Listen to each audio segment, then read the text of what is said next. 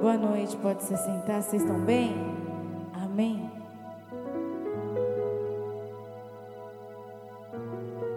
O Vainer mandou uma mensagem para o pastor preocupado que quinta-feira ele foi cortar a mensagem para o Spotify. Ele falou, pastora, a pastora estava sem ar. Nossa, o que está acontecendo com ela? A pastora falou, ela está grávida. Então, gente, eu dou umas puxadas aqui, porque está crescendo, cresce quem sabe como que é, né? Então, a gente puxa, mas a gente consegue. Em nome de Jesus, amém? Certo, certa vez nós estávamos voltando de uma ministração em Minas Gerais. Nós não éramos pastores ainda. Então a gente saía muito para ministrar fora. E nessa volta, no meio do caminho, nós paramos numa cidade e fomos almoçar. A gente estava com muita fome. A Valentina era menor. Ela devia ter uns dois anos e meio, três. E aí a gente foi, pegou o prato, eu peguei para mim, para ela, o pastor pegou para ele. E eu fui dar a primeira comidinha para ela. E de repente ela engasgou. E quando a criança é muito nova, ela não sabe lidar muito com isso. Então quando ela engasga, você tem que sair correndo, né, no meio da praça de alimentação. E ela começou a passar mal, vomitou tudo que ela tinha comido. E eu peguei ela no colo e saí. E o pastor ficou olhando, eu fiz um sinal para ele vir também. Nós estávamos até perto do banheiro. E ali eu acalmei ela, troquei de roupinha e tal. Quando nós voltamos, a gente foi almoçar, só que não. Gente, isso foi questão de cinco minutos. Quando a gente voltou na mesa, não tinha mais nenhuma bandeja. A comida estava intacta. E o mais triste é que do lado tinha um casal que viu tudo acontecer. Era um casal mais velho. E eles estavam do lado. Eles observaram tudo o que aconteceu. Em cinco minutos, nós fomos socorrer a nossa filha. Passou a moça da limpeza, olhou os pratos intactos e jogou tudo no lixo. Aquilo me deu. Eu fiquei tão brava.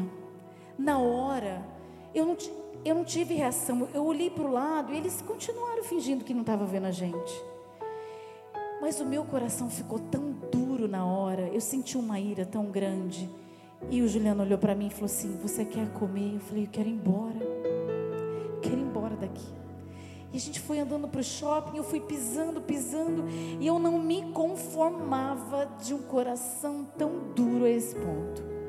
Porque eu faria diferente eu teria falado assim: o casal foi socorrer a filhinha, já volta, eles nem tocaram na comida. Eu não teria deixado aquela mulher ter jogado toda aquela comida fora. Eu teria me preocupado e falado: espera só um pouquinho. E não, e eles continuaram, fingindo que a gente não existia. E quando nós chegamos no carro, eu comecei a chorar. Eu chorei, eu estava muito nervosa. Eu estava muito nervosa, meu coração ficou muito duro na hora. E eu senti uma ira muito grande. E eu falei, gente de coração duro. Gente de coração duro. E eu não conseguia, e o Juliano não conseguia nem reagir à minha, à minha inconformidade. Eu estava muito inconformada com aquela frieza. Eu fui me acalmando, na época nós tínhamos o encontro de encorajamento no Ítalo. Eu até falei que foi naquela semana sobre isso lá. Mas enquanto nós estávamos voltando até chegar em São Carlos, a gente foi conversando sobre isso. Porque era um momento em que a gente estava passando e que a gente estava vendo a frieza no coração das pessoas. E aquilo nada mais foi do que um treinamento. Porque às vezes acontece coisas, Deus permite algumas coisas na nossa vida e você fala, por quê? Custava a pessoa ter falado. Mas eu não imaginaria na minha vida que eu estaria sendo treinada para o que eu faço hoje, que é fazer o diferente. A gente fala de empatia, a gente fala de se colocar no lugar, mas amar. A Bíblia diz algo em Lucas 6, 31, 33, como nós devemos reagir, porque quando está tudo bem, quando as pessoas são legais, tá tudo bem. Mas quando Deus manda, Jesus fala para a gente amar o próximo como a nós mesmos, esse amor é muito mais profundo. Ele vai além. Olha só o que diz: Como vocês querem que os outros lhe façam, façam também vocês a eles. Que mérito vocês terão se amarem aos que os amam? Até os pecadores amam aos que os amam. E que mérito terão se fizerem o bem àqueles que são bons para com vocês?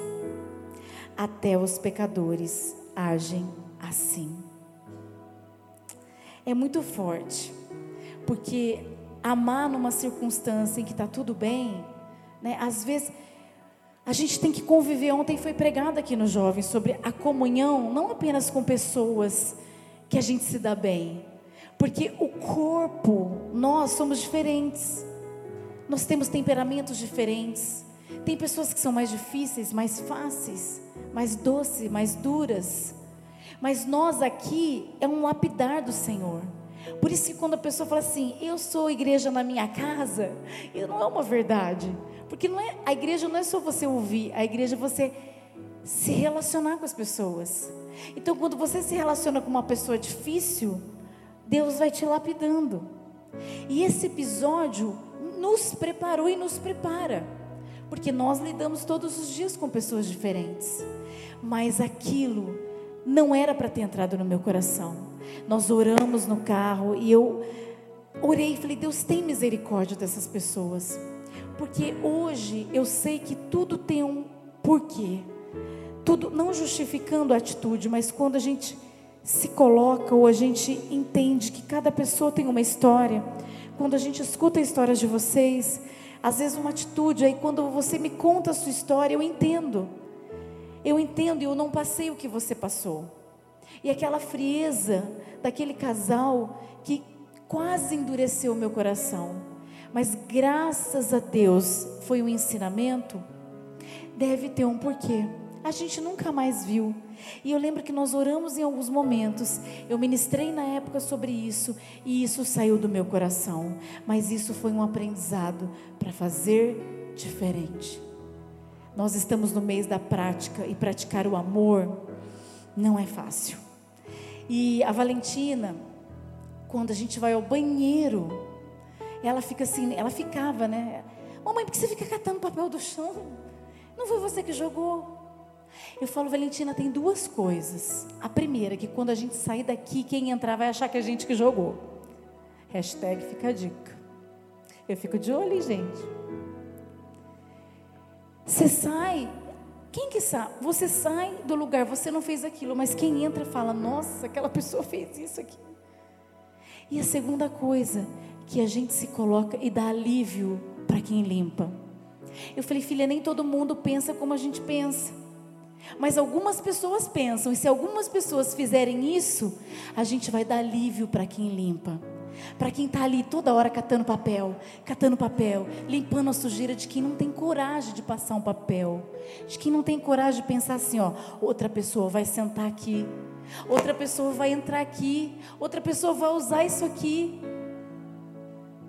Quando a gente dá alívio, a gente recebe alívio.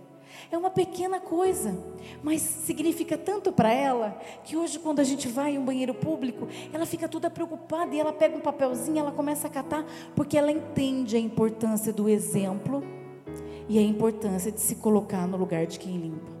De você pegar a bandeja do shopping, mesmo tendo a senhorinha ali, às vezes ela briga com a gente.